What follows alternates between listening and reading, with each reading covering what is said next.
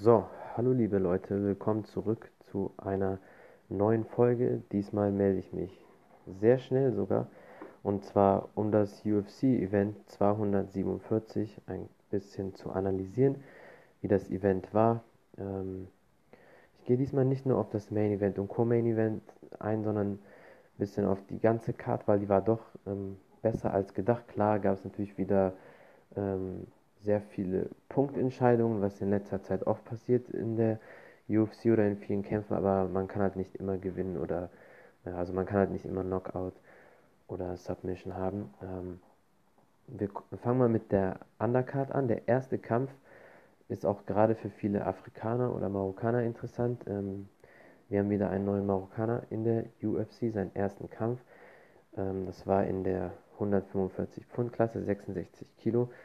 Er ist 1,78 groß. Natürlich wiegen die Kämpfer dann eh immer ähm, ja, 5 bis 10 Kilo mehr als, als natürlich auf der Waage. Debüt, UFC-Debüt, sehr guter Kampf, nach Punkten gewonnen, hat alles so ein bisschen gezeigt, was er kann. Ähm, auf jeden Fall hat er eine gute Zukunft vor sich. Man muss halt sehen, wie es weitergeht. Er ist erstmal gerade 23, 96er Jahrgang. Und da muss man halt sehen, wie es in Zukunft weitergeht. Dann ähm, ein Frauenkampf. Ähm, Murphy, Laura Murphy gegen ähm, Andrea Lee. Es ging auch nach Punkten. Und Murphy hat ähm, durch 2 zu 1 Entscheidungen gewonnen, was viele eigentlich nicht so teilen, weil klar, beide haben sich nichts geschenkt und schön Schläge hin und her verteilt und großen Schlagabtausch geliefert. Murphy hat zwei gute Takedowns gelandet bei äh, Andrea Lee, aber ich sehe es eigentlich nicht so.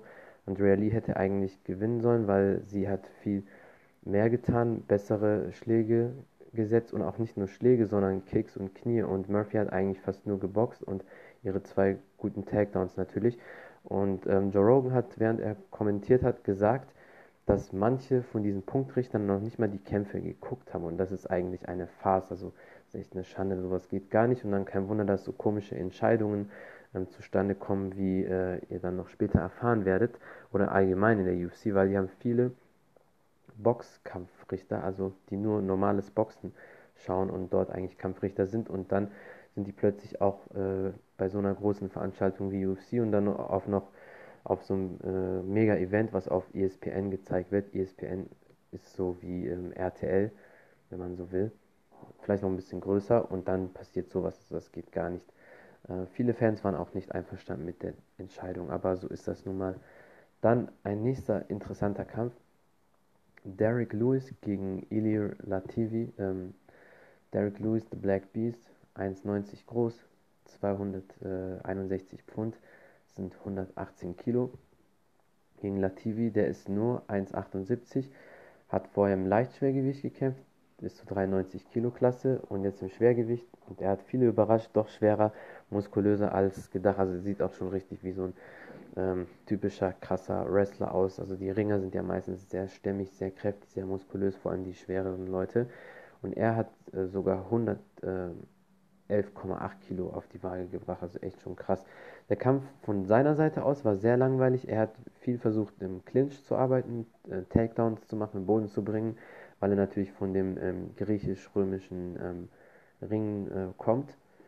Ähm, Derek Lewis hat, wann immer die Möglichkeit da war, viel gemacht, also Schläge gesetzt. Er hat viele überrascht mit ähm, Flying Knees, fliegenden Knien. Er ist viel gesprungen, hat Knie angesetzt. Das hat er dreimal gemacht, gute High Kicks geliefert. Ähm, wenn Platz da war, hat er auch seine Schläge genutzt und auch gut getroffen. Ähm, deswegen hat er auch am Ende durch Punkte gewonnen. Viele sagen natürlich, ja, weil das Event war in Texas, in Houston und Derek Lewis kommt aus Houston, dass es deswegen war. Aber ähm, das glaube ich nicht, weil wenn man sich das genau anguckt, ähm, Derek Lewis hat mehr gemacht. Lativi hat fast nur geclincht und er hat seine zwei Takedowns gemacht. Aber wo er ihn auf dem Boden hatte, hat er auch nicht viel gemacht. Und wenn Derek Lewis die Möglichkeit hatte, frei war, hat er auch gut getroffen. Deswegen war das schon so richtig. Dann kommen wir jetzt ähm, zum Co-Main Event. Valentina Shevchenko gegen Caitlin Chukagin nichts anderes erwartet, wie schon gesagt. Äh, Valentina hat äh, ganz klar dominiert von Runde 1 an. In der dritten Runde hat sie dann durch äh, TKO, technischen K.O. gewonnen. Sie hatte Caitlin Chukagin in eine Crucifix-Position, also quasi den Körper halb über ihr drüber. Arme eingeschränkt, Beine. Caitlin konnte sich nicht mehr bewegen und von dort aus hat sie viele Schläge und Ellbogen gekriegt. Und dann, äh, wenn man sich nicht bewegen kann, nicht mehr rauskommt, ist natürlich klar, dann muss der Ringrichter abbrechen. Auch so, Caitlin hat eigentlich keine Chance gehabt. Die ist zwar 1,75, 10 cm größer, hat äh, 3 cm auch mehr Reichweite gehabt, konnte es allerdings null ausnutzen. Ähm, hat viele Schläge und Kicks in der Luft gemacht, obwohl sie sehr lange Beine hat. Gute High Kicks, paar Low Kicks hat sie Valentina zugesetzt, aber nichts, was wirklich schädlich war. Valentina hat ähm, ihre Reichweite perfekt genutzt und ist immer rein und rausgegangen, hat gute Schläge zum Körper gemacht, gute Low Kicks, paar Kicks zum Körper, ein mega Drehkick zum Gesicht. Ähm, hätte sie vielleicht ein bisschen tiefer am Kinn getroffen, hätte sie Caitlin ausgenockt. Ähm, wann immer Valentina ihre Takedowns wollte, sie hat drei Takedowns gemacht mit einem Trip, also einem Clinch und dann mit der Ferse das Bein weggezogen, auf ihr gelandet und von dort aus mit Schläge und Ellbogen gearbeitet. Ja, und dann in der dritten Runde in der Crucifix-Position wo Caitlin dann nicht mehr rauskam. Valentina einfach verdient gewonnen, das dritte Mal ihren Titel verteidigt und ich sehe auch in Zukunft in der Gewichtsklasse niemand, ähm, der ihr wirklich gefährlich werden kann. Jetzt kommen wir zum Main Event, John Jones gegen Dominic Reyes. Ähm, viele werden enttäuscht sein und viele werden auch empört sein wegen der Entscheidung. Also der Kampf ging über die volle Distanz, fünf Runden ähm, John Jones hat einstimmig nach Punkten gewonnen, was viele nicht so gesehen haben. Also Dominic Reyes hat in der ersten, Stunde, äh, ersten Runde sehr stürmisch begonnen, ist direkt draufgegangen, aber John Jones mit seiner ganzen Erfahrung ist gut ausgewichen, hat nicht so viel Energie verschwendet, nur wenn es nötig war, perfekt aufs Timing ausgewichen. Aber in der ersten Runde hat Dominic Reyes mehr gemacht, auf jeden Fall. Ähm, zweite Runde am Anfang auch, aber am Ende der Runde hat John Jones mehr gemacht. Ein paar gute High-Kicks gelandet, äh, gute Schläge, äh, diese Tritte zum Oberschenkel, zum Knie, was er immer macht. Und deswegen finde ich, am Ende der zweiten Runde hat John Jones ihn die Runde gestohlen. Ähm, Runde 3, 4 und 5, also quasi vor allem 4 und 5, die Championship Rounds, die Championship äh, Runden, da hat ähm, John Jones also es war sehr schwer zu bewerten, weil Dominic Reyes ist immer zurückgegangen, hat zwar sich ständig bewegt und auch Schläge gemacht und hat laut Statistik, glaube ich, auch ein bisschen mehr Schläge gelandet.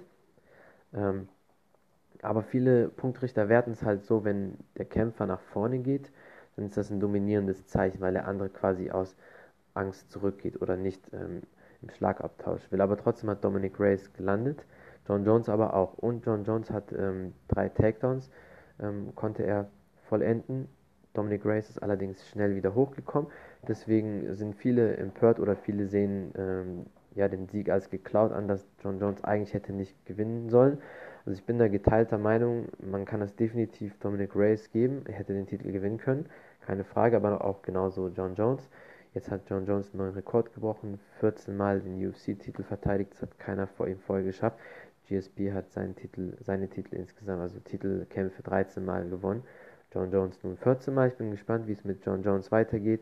Man konnte aber auch wieder einige Lücken sehen und ich glaube, gegen Stipe, ich weiß nicht, ob John Jones da ready ist, weil John Jones gerade beim Boxen, beim normalen Boxen, viele Probleme hatte mit Dominic Reyes. Natürlich durch seine riesen Reichweite und seine Erfahrung konnte er einiges wettmachen. Aber ich bin gespannt, wie es weitergeht. Vielleicht gibt es auch ein Rematch. Ja, liebe Leute, das war meine Meinung kurz zum UFC-Event. Vielen Dank fürs Zuhören, für eure Unterstützung. Folgt mir gerne auch auf Instagram. Und wenn ihr Fragen habt, schreibt mir jederzeit und bis zum nächsten Mal.